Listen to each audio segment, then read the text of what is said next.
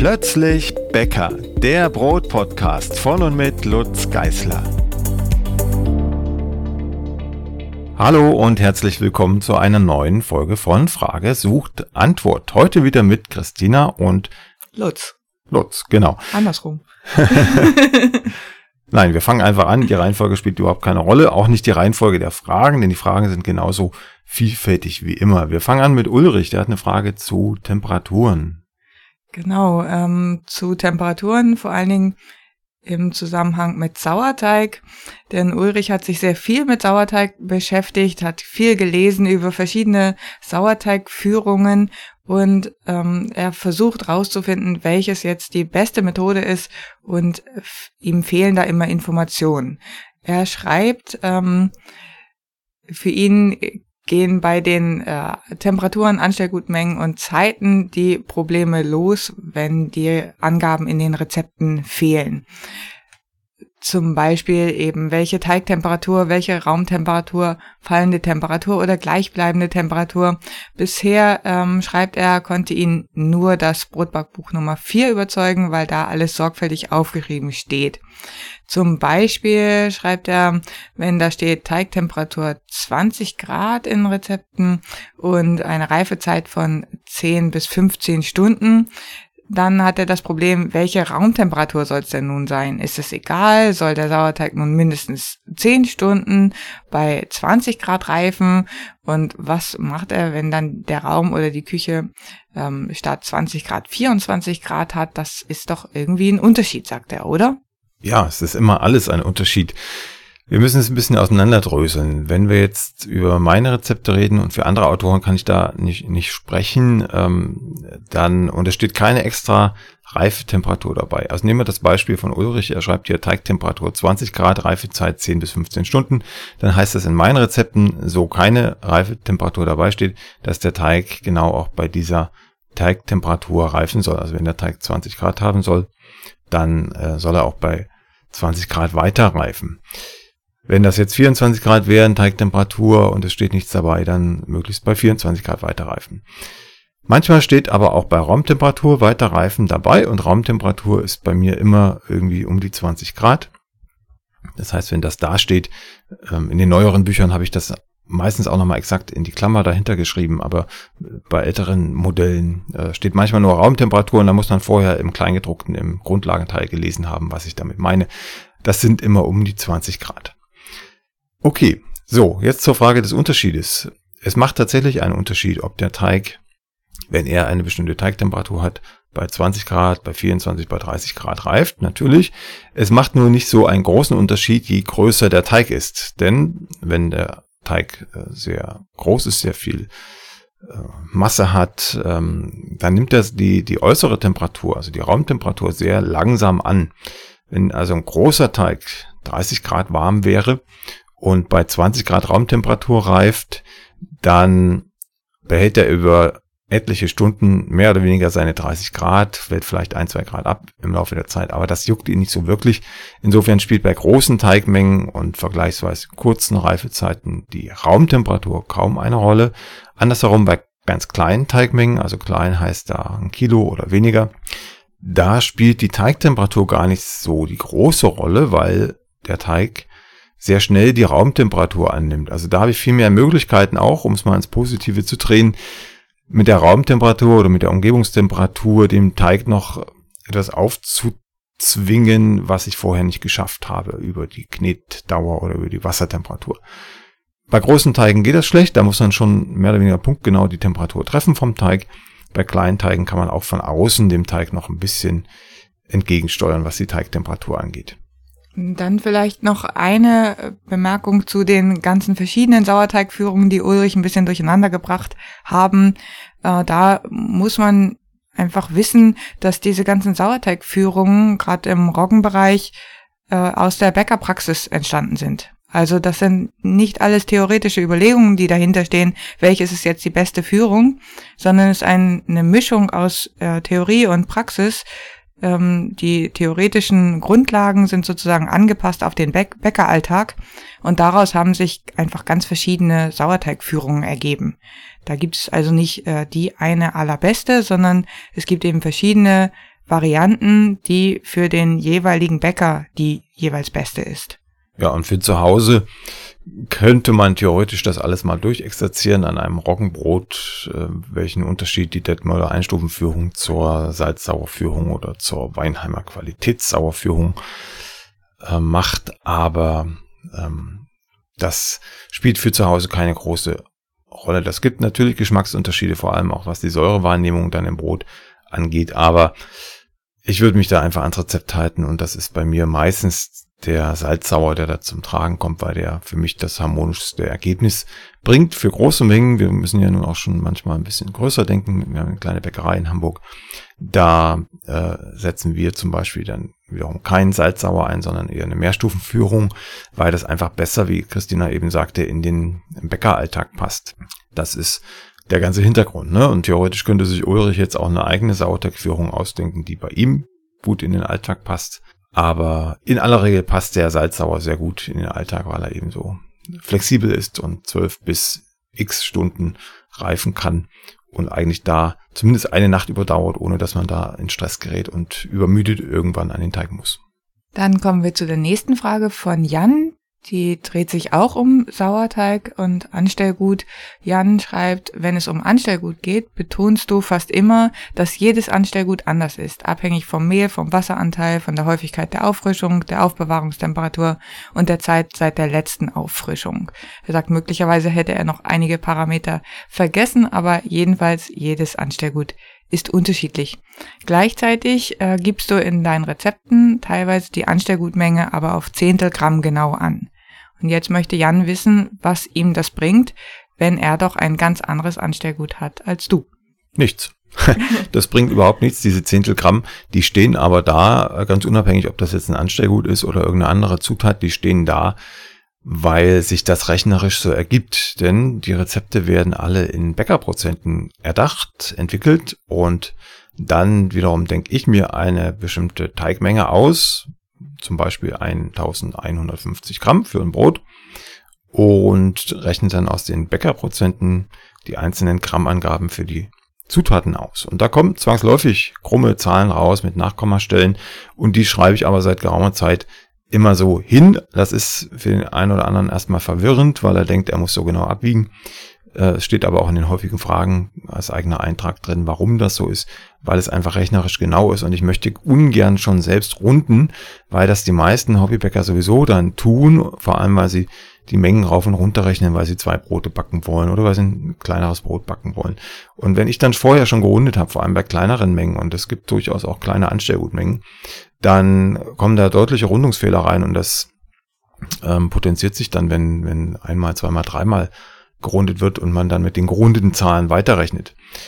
Deshalb gebe ich die exakten Mengen an, dann hat man die exakten Rohdaten sozusagen und kann damit dann selbst arbeiten, also rauf und runter rechnen oder selbst runden. Und wenn da 10,2 Gramm Anstellgut steht, dann wiegt kein Mensch, auch ich nicht, 10,2 äh, Gramm ein, sondern äh, man wiegt dann natürlich 10 Gramm ein.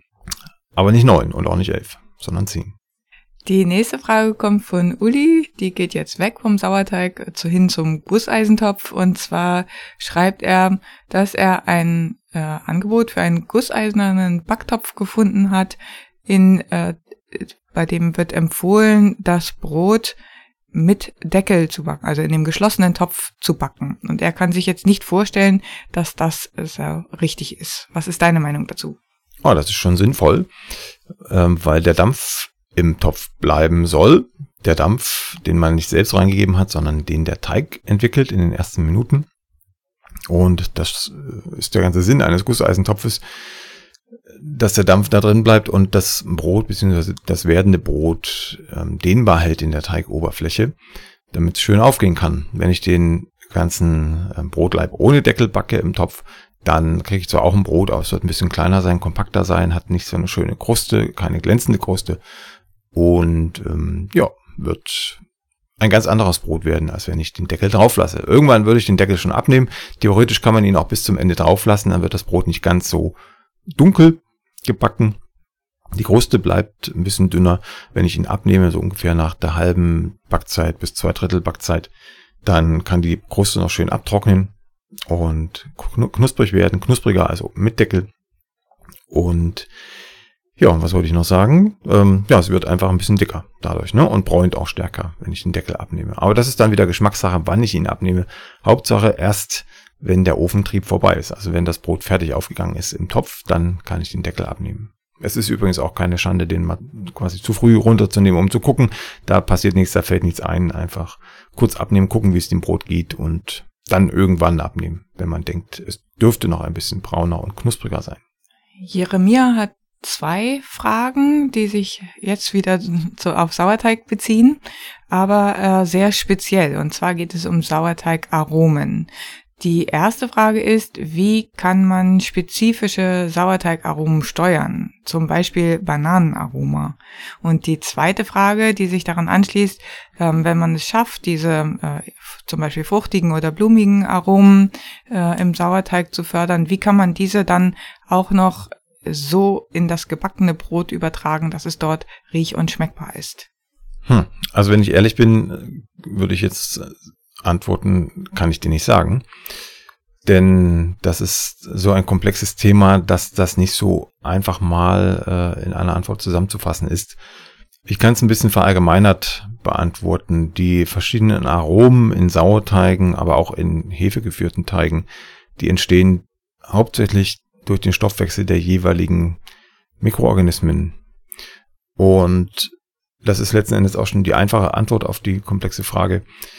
Man braucht diese eine oder mehrere Bakterie, die in ihrem Stoffwechsel bestimmte Aromen herstellt. Und da man die nicht kennt im eigenen Sauerteig und auch nicht gezielt reinwerfen kann, das geht im Labor, aber nicht zu Hause, kann man also auch nicht gezielt zum Beispiel das Bananenaroma in seinen Sauerteig bringen, über mikrobielle Prozesse zumindest.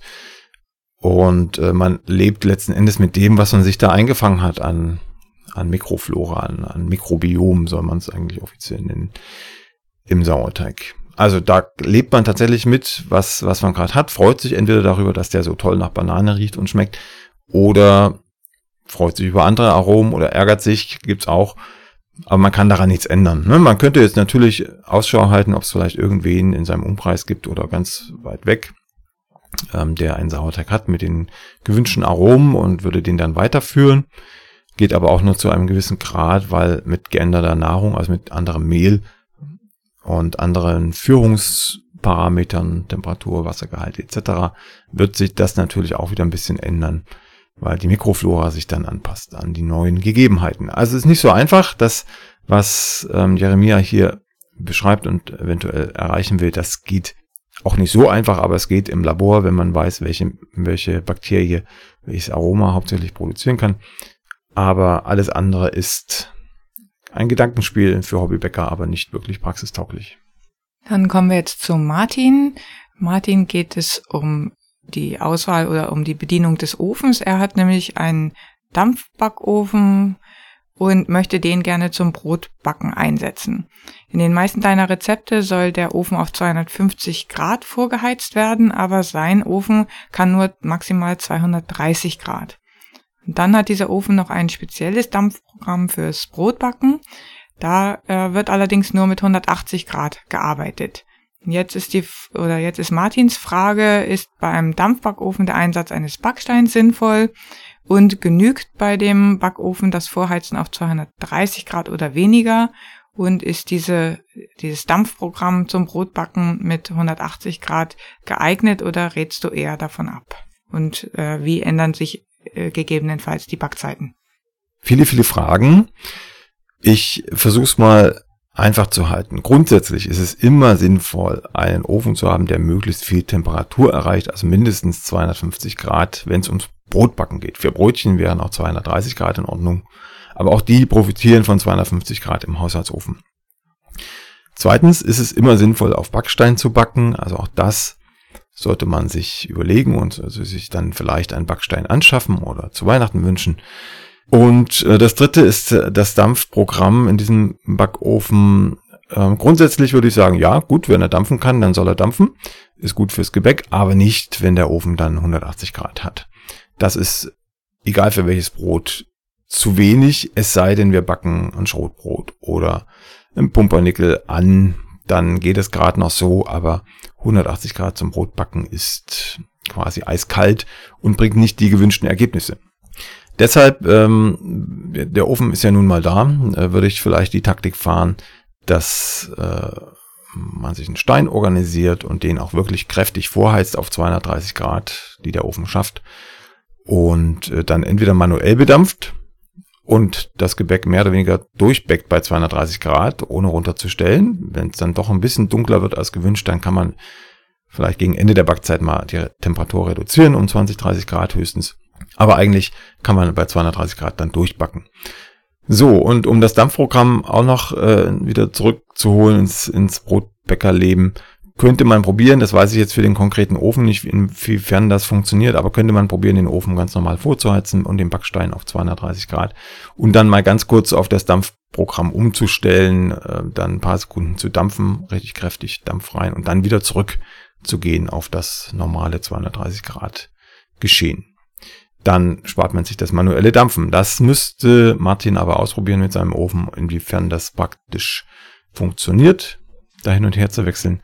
Ich kenne es von einem alten Miele-Ofen, den ich mal hatte, da hat das funktioniert. Da habe ich also ganz normal hochgeheizt auf 250, 260 Grad, habe dann schnell auf Klimagarn umgestellt, bedampft und dann wieder zurück auf Ober- und Unterhitze und hohe Temperatur. Ach so, da war noch eine Backzeitfrage. Genau. Wenn ich ähm, bei niedrigerer Temperatur backe, als das angegeben ist im Rezept, dann verändern sich unter Umständen tatsächlich die Backzeiten. Aber selbst wenn ich bei der gleichen Temperatur backe wie angegeben, kann die Backzeit in dem einen Ofen anders sein als in dem anderen. Das hängt von der Bauart ab und äh, von der Frage, wo backt denn das Brot überhaupt? Ziemlich weit unten, in der Mitte oder weiter oben? Also auf welcher Ebene? Etc. pp. Kurzum, um die Backzeit für seinen Ofen, für sein Brot rauszubekommen, ist es sinnvoll, bei den ersten Malen die Kerntemperatur zu messen vom Brot. Also nach der halben Backzeit, geplanten Backzeit mal das Thermometer in die Mitte des Brotes zu stechen und zu messen. wenn das so um die 96 bis 98 Grad hat oder erreichen wird irgendwann, dann wäre es fertig gebacken. Und dann schreibt man sich die Zeit einfach auf, die es gebraucht hat und kriegt so langsam ein Gefühl dafür, wie lange die Brote im eigenen Ofen brauchen. Dann kommen wir zu Thomas Frage. Thomas backt immer Toast, den lässt er dann abkühlen, schneidet ihn in Scheiben und friert ihn ein. Wenn er den Toast dann aber rausholt, dann kleben die Scheiben so stark zusammen, dass er ein Messer nehmen muss, um die Toastscheiben voneinander zu lösen. Kennst du einen Trick, um dieses Anfrieren zu verhindern? Na gut, ich äh, friere normalerweise nichts in Scheiben ein, aber ähm, einfach als Analogie, wie ich es dann bei Teig machen würde, im Kasten zum Beispiel, ähm, könnte man einfach sich ein bisschen Backpapier zuschneiden, ne? In, in Scheibengröße und das immer zwischen die Scheiben legen. Oder eine Dauerbackfolie zuschneiden, dann muss man das Backpapier nicht immer wegschmeißen. Das wäre die einzige Lösung, die mir da jetzt einfiele. Ansonsten, naja, das äh, Toastbrot einfach ganz einfrieren und wieder auftauen. Das geht auch, aber dann muss man natürlich auch relativ fix das Ganze aufessen. Sven hat eine Sauerteigfrage. Er schreibt, ich habe angefangen, meinen eigenen Sauerteig anzusetzen. Leider ist der erste Versuch in die Hose gegangen. Höchstwahrscheinlich war es den Bakterien zu warm mit 35 Grad im Backofen mit der eingeschalteten Lampe. Außerdem hatte ich die Mehl-Wasser-Mischung in eine Schüssel gegeben und den Deckel geschlossen. Da bin ich mir nicht sicher, ob ich das überhaupt machen sollte. So, da ist es nicht so direkt eine Frage rauszuerkennen, aber ich vermute, ähm, er möchte einfach wissen, ob es daran lag, dass es zu warm war oder der Deckel oben drauf war, dass der Sauerteig scheinbar nicht funktioniert hat. Ähm, bei beidem kann ich Entwarnung geben. Also bei 35 Grad geht es den Bakterien und auch den Hefen immer noch relativ gut, zumindest sterben sie nicht gleich. Das Einzige, was passiert, ist, dass bei 35 Grad andere Mikroorganismen zum Tragen kommen, sich vermehren können, als die, die wir eigentlich haben wollen in unserem spontanen Sauerteig für zu Hause. Vor allem, weil die Hefen sich nicht so üppig vermehren bei 35 Grad, die mögen es eher kälter.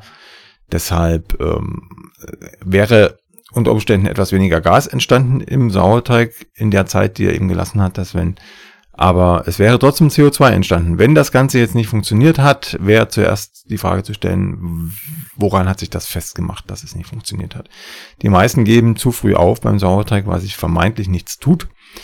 Meistens so nach dem dritten, vierten Füttern ist das der Fall, weil dann dieser Switch kommt im pH-Wert und die Hefen, die vorher noch ordentlich CO2 entwickelt haben, unter relativ wenig sauren, relativ milden pH-Bedingungen, die können sich nicht mehr vermehren, können kein CO2 mehr produzieren ähm, und geben den Staffelstab ab an die säuretoleranten Hefen. Die müssen sich aber dann erstmal ausreichend vermehren, bis man da irgendwie einen signifikanten Gasanstieg sieht im Sauerteig. Deshalb gibt es da irgendwann mal so eine Art Ruhephase, wo scheinbar nichts passiert und stattdessen funktioniert, äh, nicht funktioniert, sondern passiert sehr viel im Glas, ohne dass man das sieht. Also da muss man einfach durch, wenn sich nichts mehr bewegt, einfach warten, warten, warten. Das hat hm, bei mir auch schon mal 40, 48 Stunden gedauert, bis sich wieder was getan hat im Glas. Also nicht die Geduld verlieren. Wenn es an was anderem lag, es hat geschummelt zum Beispiel, dann war der pH-Wert äh, nicht tief genug. Also da ist tatsächlich irgendwas komisch gewesen. Da waren zum Beispiel zu wenig Anfangsbakterien und Hefepilze im Mehl. Dann musste man mal schauen, dass man entweder eine externe Quelle von Mikroorganismen findet, ähm, Apfelsaft zum Beispiel von einem frisch geriebenen Bioapfel oder ähm, anderes Mehl, frisch gemahlenes Vollkornmehl dann am besten. Das sind so die Tricks, aber am geschlossenen Deckel liegt es keinesfalls und auch die 35 Grad könnte dieser Sauerteig einigermaßen ab, ohne dass es ihm allzu schlecht geht. Bisschen kühler wäre schöner, aber es ist nicht der Grund dafür, dass es nicht funktioniert hat. Axel hat auch im weitesten Sinne eine Sauerteigfrage und zwar hat seine Frau eine Allergie auf Hefe und deshalb ist er jetzt ganz auf Sauerteigbäckerei umgestiegen mit dem Buch Brotbacken in Perfektion mit Sauerteig. Vorher hat er auch schon aus anderen Büchern von dir mit Sauerteig gebacken, also er hat kein Problem mit einem aktiven Sauerteig. Allerdings war er jetzt eben mit dem Dinkel Vollkornbrot erst nach dem zweiten Versuch einigermaßen zufrieden und dann hat er ein weiteres Brot gebacken aus dem Perfektionsbuch, das Dreikorn-Vollkornbrot. Und da schreibt er, das floppte leider völlig, was das Aufgehen des Brotes angeht. Und dazu hat er ein Foto mitgeschickt. Und er schreibt, er hat lediglich zwei Sachen geändert. Erstens, ich habe den Teig mit meiner Kenwood-Maschine gemischt und dann auf schneller Stufe circa eine Minute geknetet. Und das zweite, ähm, schreibt er, meine Brotbackform ist größer als die angegebene im Rezept und deshalb hat er alle Zutaten um 27 Prozent erhöht. Ja, und die Frage ist, ob ich eine Idee habe, was man anders machen könnte. Nicht so richtig, ehrlich gesagt. Also zumindest nicht nach dem geschilderten. Also an der Menge, an der erhöhten Menge liegt es definitiv nicht. Und an dem bisschen Mischen und Kneten kann es auch nicht hängen. Das, was das Foto zeigt, ist ein ziemlich kompaktes Kastenbrot, da ist im Grunde gar keine Porung da, also keine Gasentwicklung. Es sieht mir auch nicht so aus, als wenn der Teig zu reif gewesen ist. Das wäre auch eine Variante gewesen. Dann wäre es nämlich eingefallen, aber da ist eine Wölbung oben drauf. Insofern ist auch das nicht das Problem. Vermutlich ist einfach dieser Sauerteig noch nicht in dem Maß aktiv, wie es das braucht für eine so lange Stückgare und Stockgare noch dazu für solche Brote aus dem Buch und das ist, glaube ich, die einzige Baustelle, wo man noch dran arbeiten könnte. Es kann natürlich sein, dass es zu kalt war, etc. pp. Aber wenn das tatsächlich aus äh, Brotbacken in Perfektion mit Sauerteig ist, dann ist zu kalt eigentlich auch keine Lösung, weil es da ja schon um die 20 Grad Temperatur hat. Darauf sind die Rezepte ja angepasst. Also da stehe ich jetzt äh, leider ein bisschen auf dem Schlauch. Es könnte oder muss fast die Sauerteigqualität sein. Axel könnte es jetzt mit ein bisschen mehr Sauerteig versuchen im Teig und schauen, ob sich das Ganze schneller entwickelt. Oder nochmal die Teigtemperatur und die Raumtemperatur prüfen. Aber mehr Möglichkeiten gibt es dann eigentlich gar nicht. Das sieht tatsächlich so aus, als wenn hier überhaupt nichts passiert ist. Und das kann letzten Endes nur am Sauerteig liegen. Die nächste Frage kommt von Volker. Ähm, Volker hätte gerne einen Tipp, wie er die Zeiten in den Büchern noch anpassen kann. Denn er schreibt, die im Buch, der im Buch angegebene Zeitplan passt leider nicht zu seinem Tagesplan und deshalb würde er gerne Brote, wie er schreibt, zum Beispiel der Landstreicher, äh, wie er diese Rezepte anpassen muss, um eine Übernachtgare mit 24 Stunden hinzubekommen. Na, das wird eine lange Nacht. Mit 24 Stunden. Es gibt leider keine pauschale Antwort. Das kommt ganz konkret auf das jeweilige Rezept an, wie das gestrickt ist, ob das mit Hefe arbeitet oder mit Sauerteig. Das macht schon einen Unterschied. Wie viel Hefe ist da drin? Hat es eine kalte Gare, hat es eine warme Gare, etc. pp. Auch äh, Volker müsste eigentlich noch ein paar Infos nachreichen, wie er sich das vorstellt, ob das im Kühlschrank reifen soll, 24 Stunden oder bei Raumtemperatur. 24 Stunden sind schon eine Ansage, weil eben auch 24 Stunden Zeit sind, um die Mehlbestandteile abzubauen durch die mehleigenen Enzyme und durch die Mikroorganismen. Da muss man dann schon ein bisschen aufpassen, auch in der Rezeptur, was man da tut. Es gibt also keine pauschale Möglichkeit, das für alle Rezepte einmal durch die Bank weg zu klären, sondern man muss sich jedes einzelne Rezept separat anpassen. Ne, anpassen, an, anschauen, so heißt es.